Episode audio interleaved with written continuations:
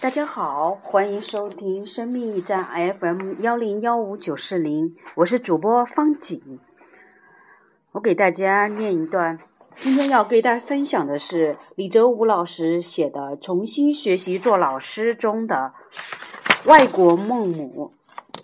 李泽武老师是华德福教育的先驱者，他这本书写的是他在国外留学学习华德福的一个教学笔记。外国孟母，子不学，断机杼的孟母为营造一个适合孩子学习的良好环境而三迁居所的故事，可谓尽人皆知。没想到，在我们住的地方，竟遇到了不少这样的外国孟母。第一位外国孟母来自埃及，她领着两个男孩和我们合租住，住在一个带农场的大房子里。她是加拿大人。祖上是埃及人，她的丈夫是英国人，在埃及从事工程设计，比较忙。她在读政治学硕士，有的是时间，所以大老远的从埃及带着两个孩子来迈克尔河学习，成为一个尽职尽责的陪读母亲。在第二个外国孟母的家庭中，母亲是俄罗斯人，继父是英国人。他们的孩子在迈克尔河读书，于是这家人在孩子学校附近租了两间房子，可谓为女而作，为女儿惜，用心良苦。还有一家也是一母带双子从英格兰中部过来，他们先让孩子在这两个学校试读两周，说如果适合孩子学习，就大举迁入，结果一试满意。称八月底开学就辞职送孩子过来，镇上到处张贴有专门租房给这种家庭住的租房广告。我在吃惊这些孟母举动的同时，不仅生出一些感慨：现在的国内经济条件好的家长把孩子送到寄宿学校，送到国外，认为越远越好。这看似给孩子找到一个好的学习环境，其实非也。父母是孩子最早、最直接的老师，对孩子影响巨大。他们和孩子的关系是任何人无法代替的。如果缺失了这样一种经历，会对孩子造成极大的、无可弥补的影响。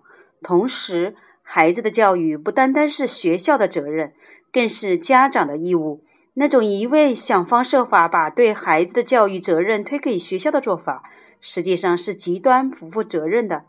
诚然，孩子的教育与家长自身的学习、工作、个人生活有矛盾，而处理好这些矛盾，恰恰就是家长的责任所在。推是推不掉的，它事关孩子的未来。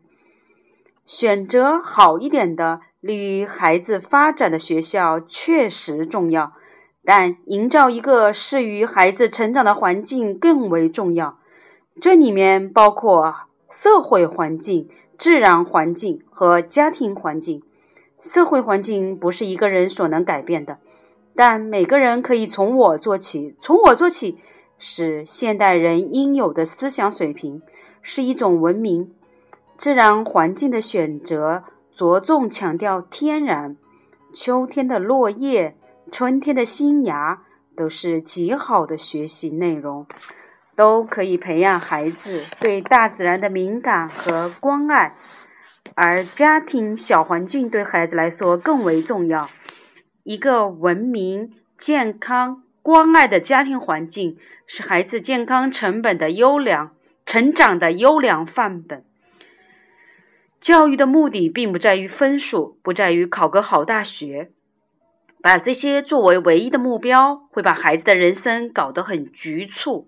现在我们中国人那么多，却有一定的生存压力，但物质化的结果恐怕也不是那么激动人心。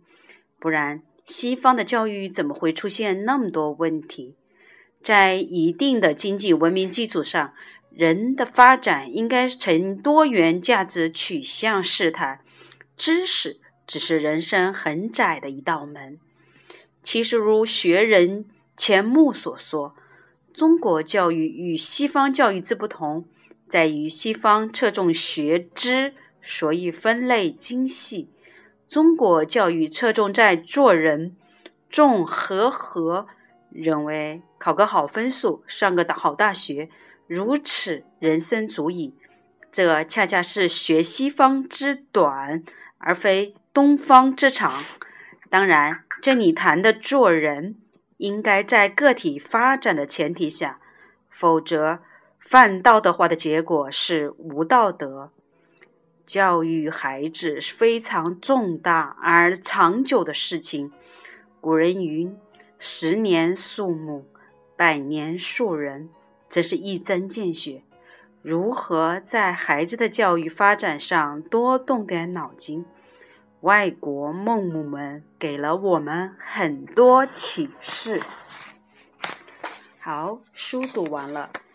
读这一段，其实对我来说，其实很早以前就有这种感觉，或者是有从二零零七年开始心理学的时候，就有这种感觉或者体悟。确实，孩子的教育不可能绝对是社会或者是学校的责任。后来心理学出来，心理学教育机构出来以后，我在一个儿童会所里面，我以为教小孩子会比大人容易一些，但是你发觉孩子们后面还是有家长，就我们长期说的五加二等于零，五天在会所，两天在家里，实际上。这两天往往如果没有家长课堂的话，基本上就变成了五天的内容又得重新开始。家长家庭教育的重要性不言而喻，我也一直在两年的时间内给这个会所的家长课堂每月进行一次家长课堂，不过每个月才两个小时。对于家长的改变，实在是常常会觉得力不从心，或者是不能打到那个点上。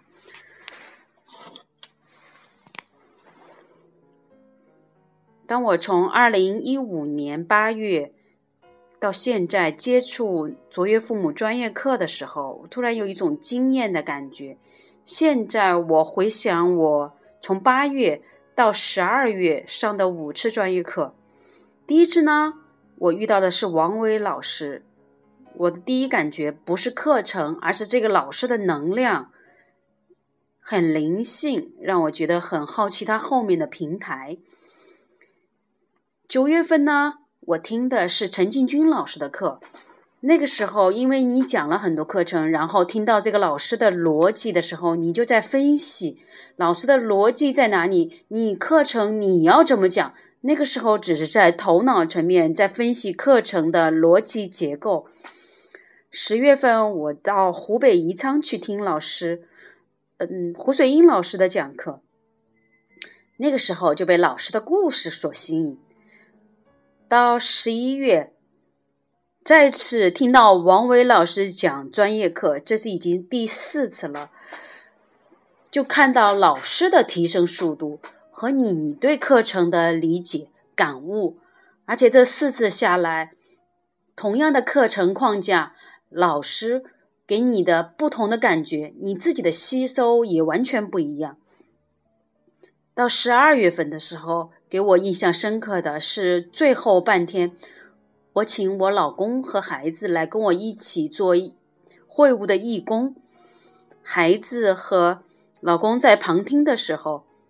那种表现让我太惊讶了。老公第一个很积极的参与，然后回来就说：“哎，这个很好，很有地气。”然后才十二岁的孩子，他跟我说：“妈，我偷偷的在我耳边，在课程上就跟我说，我们应该让全班的孩子的家长都来听，这样子呢，就没有那么多打孩子的家长了。”